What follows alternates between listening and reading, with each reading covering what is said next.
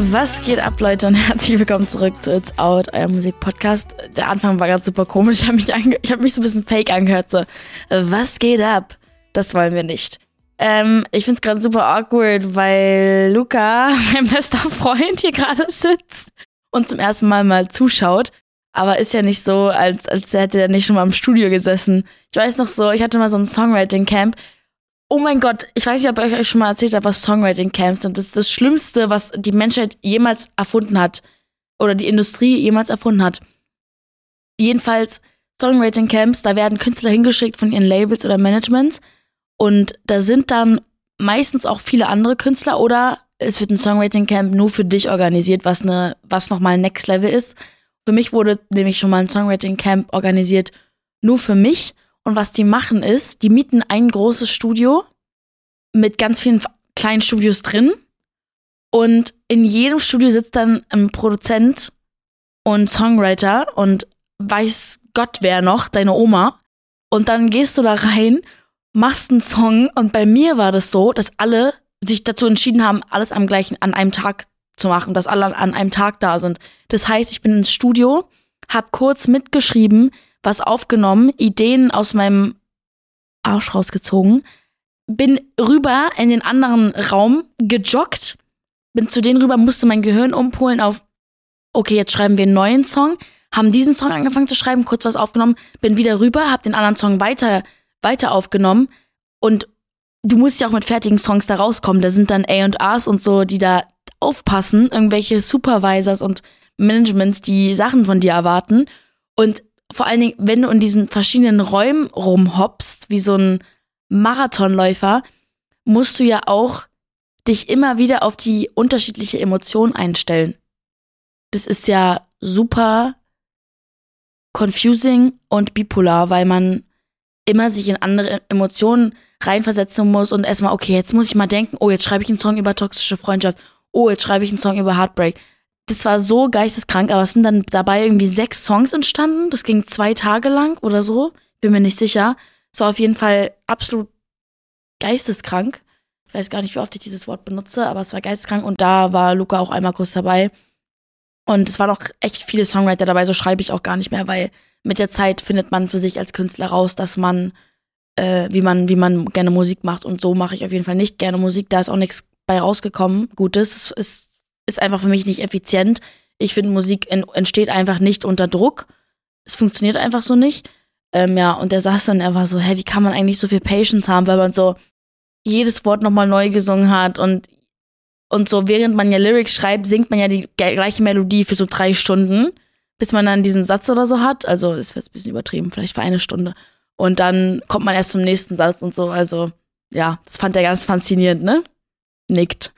Ja, also nie wieder Songwriting Camps, wenn ihr ein Künstler seid, tut es trotzdem. Und jetzt sage ich euch warum. Weil ein Songwriting Camp bildet euch aus, unter den größten Drucksituationen auch Musik zu kreieren, Songwriter kennenzulernen, wie die schreiben. Man kann dann selber für sich rausfinden, hm, wie schreibe ich eigentlich. Man kann Tipps von denen mitnehmen. Ich habe schon ganz schön viele Songwriting Camps gemacht in meinem Leben. Und dadurch, jetzt nochmal, macht's auf jeden Fall, äh, lernst du Produzenten und Songwriter kennen, die für die Zukunft auch deine Produzenten werden können. Ähm, ich habe zum Beispiel meine Produzenten aus Amsterdam sind, habe ich mal über ein Songwriting Camp kennengelernt, weil das die einzigen waren, die mir gefallen haben von den sechs Räumen, in denen ich rumgehopst bin. Oder so besondere Songwriter, die man sich dann im Kopf, Hinterkopf behält und so, weil die kommen auch von überall aus der Welt dann extra dahin. Es ist absolut ein komisches Konzept. Aber do it, wenn man viel, viel, viel daraus lernt. Und manchmal entstehen da auch echt coole Sachen so. Aber ich schreibe Musik lieber wirklich mit, in letzter Zeit mit einem Produzenten und ich schreibe alles allein. Dann kommen die, best, kommen die besten Sachen raus, weil es einfach ich bin. Also wirklich so wie ein Glas Wasser, da ist nichts anderes von irgendjemandem drin, sondern nur ich. Und ich mag es aber auch mit super talentierten Songwritern zu schreiben, mit denen ich mich wohlfühle, die auch goofy sind und dann ist eine coole Dynamik im Raum. Meistens noch ein anderer Songwriter oder, oder zwei höchstens. Aber es ist auch mega cool, weil wirklich es gibt so interessante Menschen und die haben meistens so coole Sachen beizutragen. In jeder Stadt ist es auch voll anders, deswegen ist eigentlich ganz cool. Ja, weiß gar nicht, wie ich gerade darauf gekommen bin, aber jetzt habe ich euch das mal erklärt, dass es sowas gibt. Äh, es kam gar nicht so viele Musik, also viele Musik raus. Es kam gar nicht so viel Musik raus, aber dafür echt richtig coole Sachen. Hint. Ähm, wir fangen an mit Kamrat. Den Kamrat, den kenne ich. Der, der macht ganz coole Popmusik, so richtig Radio-Pop, straight up. Wenn du den fragst, das ist für mich das bisschen mit so einem leichten EDM-Einfluss. Und den habe ich auch schon mal kennengelernt, als ich bei der Eurovision in der Jury war ähm, war der auch in der Jury und der ist super nett, bisschen schüchtern. Ähm, der hat jetzt ein EP rausgebracht und sein Fokussong ist I Hope You End Up Alone in Klammern with Me. Cooles Konzept. Er sagt so ein bisschen so, ja, ich hoffe, du, du endest eigentlich alleine, aber mit mir. Weil, weil ich auch eigentlich nicht so gern alleine bin und wir beide so ein bisschen Knacks haben und dann können wir auch zusammen alleine sein. Ist ein cooles Konzept. Darüber wurde schon ein paar Mal geschrieben. Wir hatten nochmal dieses, dieses, ähm, alone, aber together. Gibt's ganz schön viele. Ich finde es generell cool, wenn man Menschen hat, mit denen man ähm, zusammen sein kann in einem Raum, aber man hat trotzdem das Gefühl, also man, manchmal vergisst man, dass die Person da ist, aber nicht im negativen Sinne, sondern weil man sich so wohlfühlt. Das, ich weiß nicht, ob ihr ihn kennt, aber diesen Song I Believe, der so ewig im Radio war, das ist zum Beispiel seine 80 Millionen Streams auf Spotify. Und über seine EP hat er gesagt, ich finde klischeehafte Liebeslieder einfach langweilig und bin total schlecht darin, sowas zu schreiben. Und deshalb versuche ich immer, alternative, ungehörte Wege zu finden, das zu sagen, was man vermeintlich schon sehr oft gehört hat. Stimme ich zu? Finde ich cool. Wir hören es uns mal an.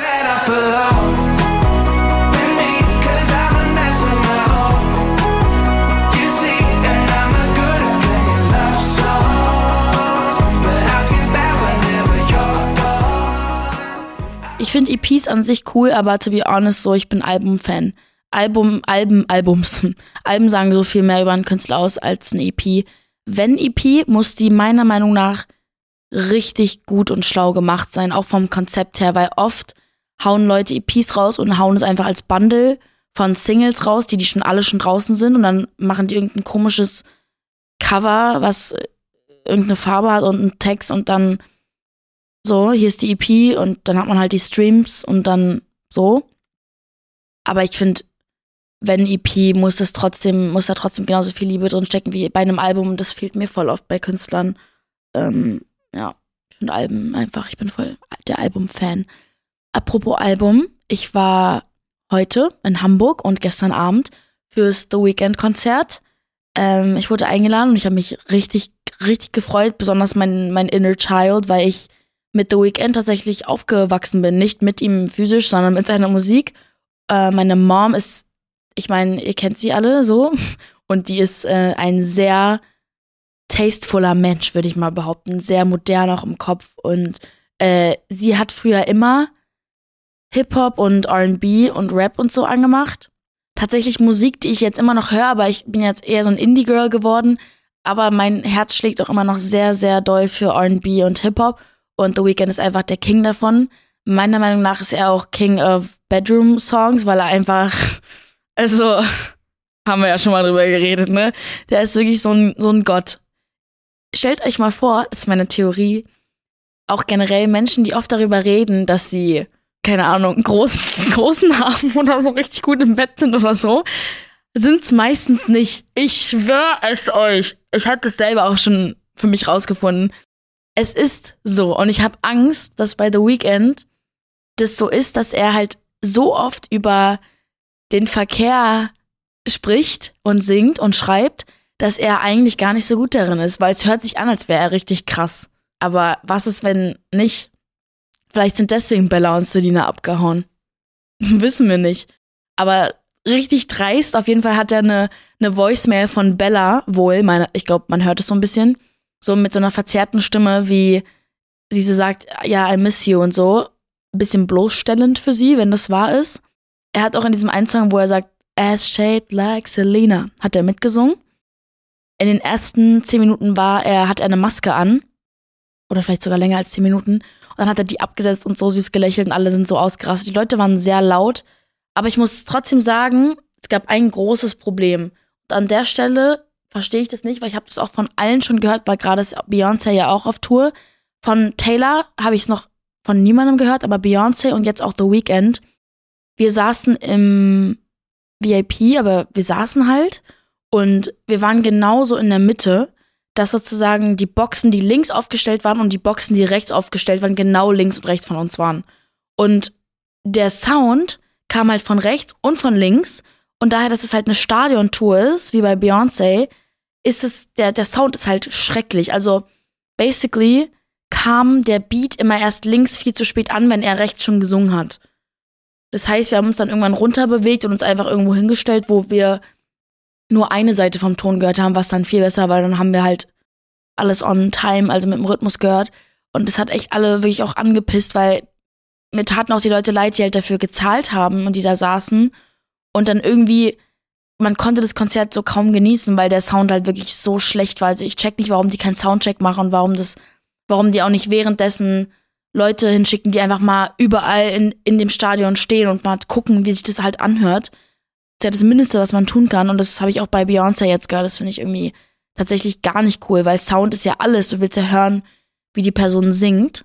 Deswegen fand ich irgendwie super blöd. Aber an sich kannte ich jeden einzelnen Song. Ich fand super. Setlist war mega. Gerade die Transition von Hurricane of the Hills. Gänsehaut. Der hatte eine ganze Stadt aufgebaut, die gebrannt hat. Also, wow. Insane. Ähm, seine Freundin habe ich nicht gesehen. Ich finde die wunderschön. Aber nein, leider nicht gesehen.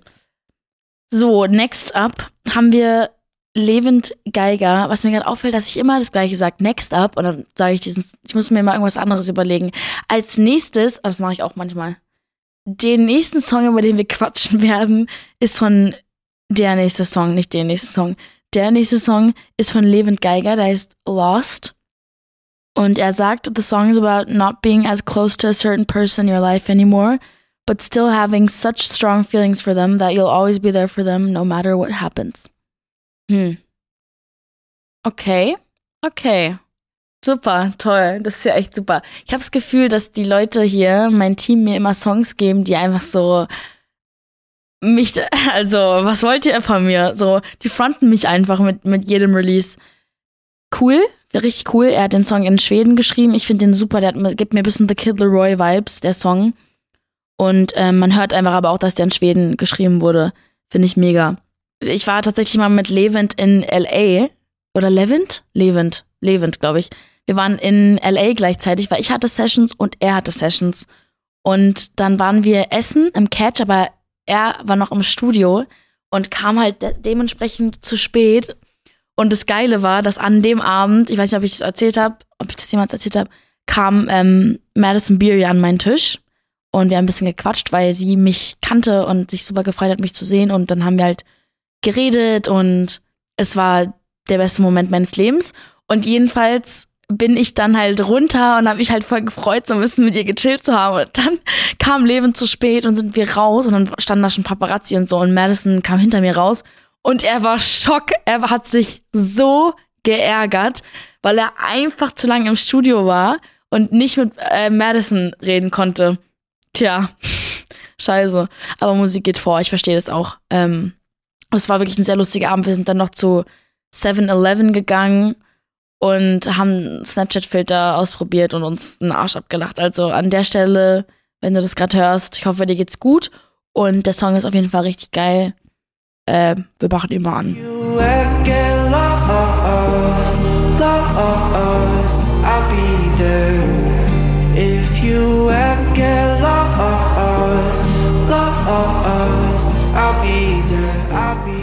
Apropos Schweden, ich habe auch released. Uh, ich weiß gar nicht, wie man sowas sagen soll, so casually.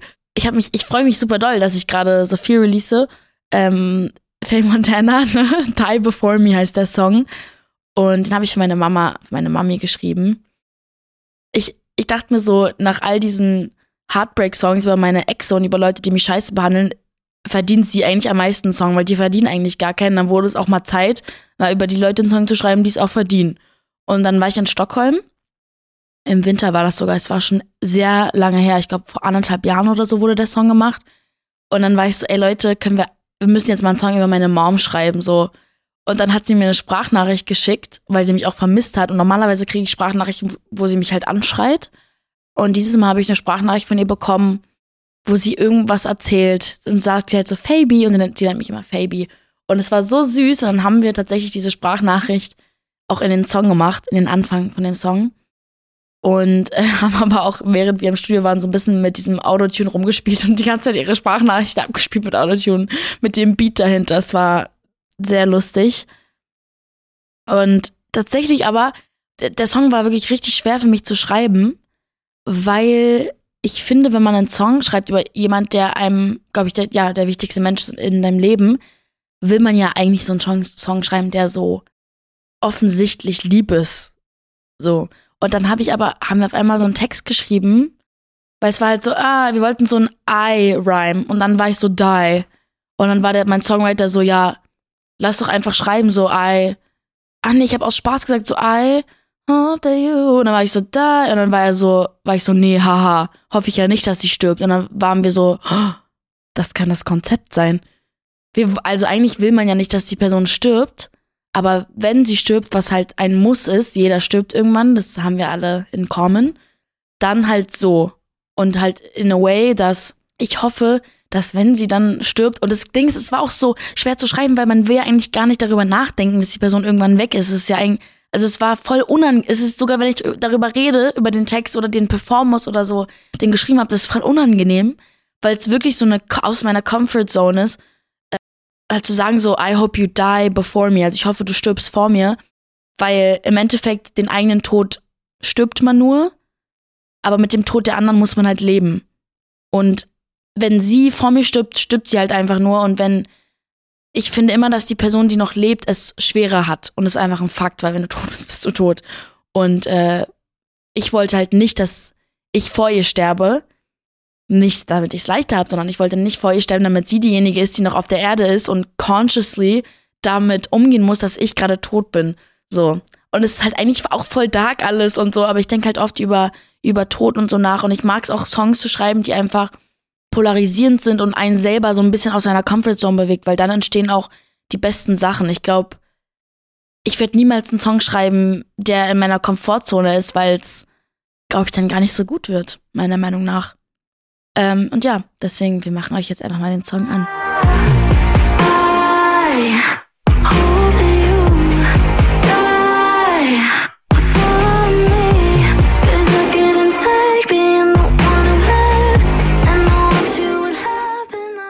Ich glaube, gerade jetzt auch mit dem nächsten Release, über den wir gleich reden, äh, Olivia, Queen. Ich durfte mit ihr an einem Tag releasen, habe mich sehr geehrt gefühlt. Ähm, Olivia Rodrigo, für alle, die es nicht wissen. Und ähm, Gerade ist es sehr in, auch Renee Rapp, falls ihr ihren Song gehört habt, Snow Angel, bipolare Songs zu machen. Songs, die riesen Kontraste drin haben. Und damit meine ich stille Strings, Piano und auf einmal, boom, kriegst du irgendwie die fettesten Drums in, in die Fresse geschlagen und ähm, E-Gitarren und dann auf einmal alles wieder ganz ruhig. Aber ich find's geil, wenn man so wirklich die Emotionen spürt von diesem, jetzt bin ich traurig, jetzt bin ich richtig sauer und das gleiche mache ich ja mit Die Before Me. Es ist ja auf einmal so ein Boom, so ein Pause, laut, Pause, laut. Und das gleiche hat Renee Rapp gemacht und das gleiche hat Olivia Rodrigo jetzt gemacht mit ihrem neuen Song Vampire. Mega cooles Konzept. Und bei ihr ist es ja auch full, also wenn man sich ihren Song so als Linie vorstellt, geht der dauerhaft so nach oben und dann crasht er wieder und dann geht er wieder voll hoch. Also dann spiked er so wie so ein Herzschlag schon fast. Also mega, mega cool. Ich bin ihr bisschen nicht sauer, aber ich habe ein ähnliches Konzept gehabt, ähm, was die Twilight Inspo angeht. Letztens haben wir einen Song geschrieben mit der Inspo davon, aber egal. Man kann es ja trotzdem behalten. Ich finde aber cool zu sehen, dass oft die Gehirne von Künstlern, die so in der gleichen Age sind und in in der gleichen, in dem gleichen Genre sehr ähnlich funktionieren. Und gerade wenn man auch den gleichen Lieblingsfilm hat. Ich glaube, davon kann man sich gut inspirieren lassen. Ich finde den Song unfassbar gut. Ich, äh, ich würde jetzt nicht sagen Driver's License 2.0, ich finde ihn besser als Driver's License. Einfach weil Driver's License gar nicht so mein, mein Ding war.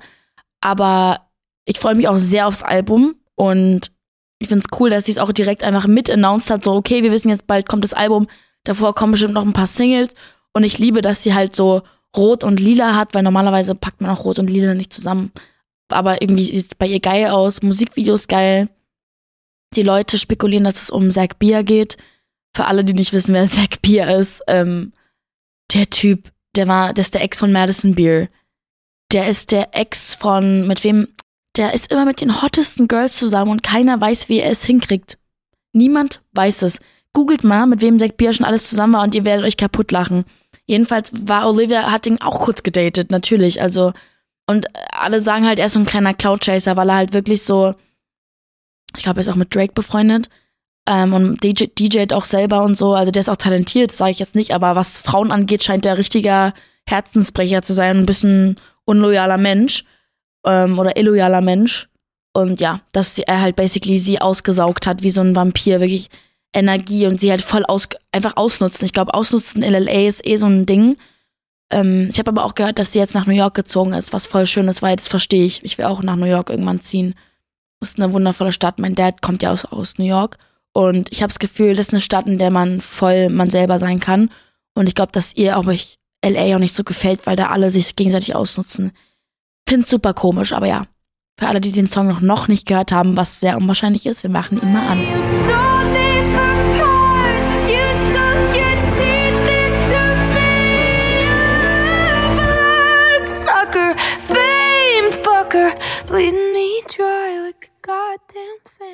Wir haben jetzt kein Problem, aber ich bin jetzt die nächsten drei Wochen weg. Ich fliege morgen nach Malle zu Luna, mit der habe ich auch schon mal eine Folge gedreht. Checkt sie ab, ist unfassbar lustig. Wirklich. Also, wenn euch langweilig ist, so am Strand oder am Pool oder wo auch immer ihr gerade seid bei der Arbeit, checkt die mal ab. Jedenfalls ähm, gehe ich nach Malle, weil ich brauche das. Ich habe gerade mit den beiden geredet und war so, ich weiß gar nicht, wann ich das letzte Mal im Urlaub war. Genuinely, weil jedes Mal, wenn ich in eine andere Stadt gehe, egal wo das ist, ob es LA ist oder Den Haag oder whatever, bin ich immer ähm, für Arbeit da, also immer um, um ins Studio zu gehen oder keine Ahnung, Milan, weil ich dann 24 Stunden für eine Fashion Week da bin, aber so richtig einfach so Urlaub und ich habe keinen einzigen Termin dort, hatte ich lange nicht, deswegen freue ich mich richtig, richtig doll. Aber mit Problem meinte ich jetzt, ich muss einen Koffer packen von 20 Kilo für drei Wochen und ihr kennt mich ich bin letztens für eine Woche nach Wien und hatte irgendwie sechs Paar Schuhe dabei. Es macht absolut gar keinen Sinn. Hatte zwei Outfits an davon, also das kommt ja noch dazu. Es wird gottlos und dann fahre ich nach Amsterdam mit Daniel, und Kumpel aus London und dann fahren wir zusammen nach Italien, wo äh, Call Me By Your Name auch gedreht wurde. Unter anderem freue ich mich sehr. Traum. Traum einfach. Aber mit gottlosen Flügen, so richtig 6 AM Flüge und so ein Scheiß. Also es wird auf jeden Fall nicht so lustig alles. Immer der Transfer, aber sonst wird's lustig. Schreibt mir mal eine DM, was ihr jetzt so im Sommer vorhabt. Das interessiert mich irgendwie und dann können wir ja in der nächsten Folge drüber reden, weil ich muss nämlich on the go dann drehen. Was super wird. Ich hoffe, ich verliere mein Mikro nicht und kann alles rechtzeitig schicken. Ähm, so, was gibt's denn eigentlich so für Gossip? Zane hat mal Musik angekündigt. Da war es jetzt richtig lange still. Krass, aber alle feiern den. Ich finde auch, der ist perfectly rated. Also der ist nicht underrated oder overrated. Er ist super talentiert. Äh, ich glaube, der wird richtig wieder Platz einnehmen, einfach in der Branche. Ähm, richtig viele wollen mal, dass Olivia und Zane collaben, weil deren Stimmen sehr gut zusammenpassen. Und seine Stimmfarbe ist eh unfassbar. Shirin David hat eine Tour announced. Und ich weiß jetzt schon, dass es geisteskrank wird, weil sie ein Perfektionist ist und weil sie super hohe Ansprüche an sich selber hat und Vorbilder hat wie Nicki Minaj und Beyoncé. Und ich meine, ist einfach Top Tier. Und ich glaube, dass sie ist auch live mega gut, deswegen freue ich mich schon, weil sie ja auch auf dem Splash mit Haftbefehl als Surprise Guest am Start war. Aber ich wusste das schon davor, weil Freunde von mir und meine Managerin auch beim Splash, also meine Managerin hat für UFO dort gearbeitet und ähm, die haben alle halt die pinke G-Klasse gesehen. Deswegen, so alle wussten halt, dass sie da ist.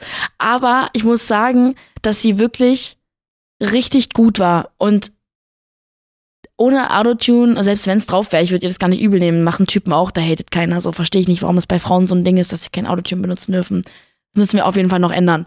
Aber sie war mega authentisch. Ich fand es live sogar besser als auf den Aufnahmen. Einfach weil es war so swag und so effortless. Ich bin sicher, dass sie es oft genug geübt hat, aber so, ich fand es echt richtig, richtig geil. Also, glaube, die Tour wird cool. Ich hoffe, sie bricht sich nicht wieder irgendwas, weil ich weiß, was, wenn ich schon einen Jetski in den Pool packt und keine Ahnung, immer mit irgendwas reinrollen muss und immer das Gefühl hat, sie muss jetzt mit einem Quad auf die Bühne. Ich hoffe, dass sie nicht irgendwelche Stunts macht wie Helene Fischer, die letztens sich die, die Nase blutig geschlagen hat, weil sie äh, so ein Akrobatik hängt Seil vom, in der Arena fast runtergeknallt ist. Also wirklich, ich hoffe, Shirin übertreibt nicht zu doll, aber ich glaube, sie wird übertreiben, aber im guten Sinne. Ich freue mich auf jeden Fall richtig doll. Und ich freue mich auf den Barbie-Film, den werde ich mir reinziehen und mehr habe ich jetzt auch nicht zu erzählen. Ich habe jetzt schon ein bisschen zu viel geredet. Ähm, ich hoffe, euch hat die Folge gefallen. Am Donnerstag verrate ich euch, kommt Steven Sanchez. Oh mein Gott. Bereitet euch schon mal drauf vor, hört seine Musik Until I Found You. Ihr wisst genau, wen ich meine, ne? Und dann sehen wir uns da. Tschüss.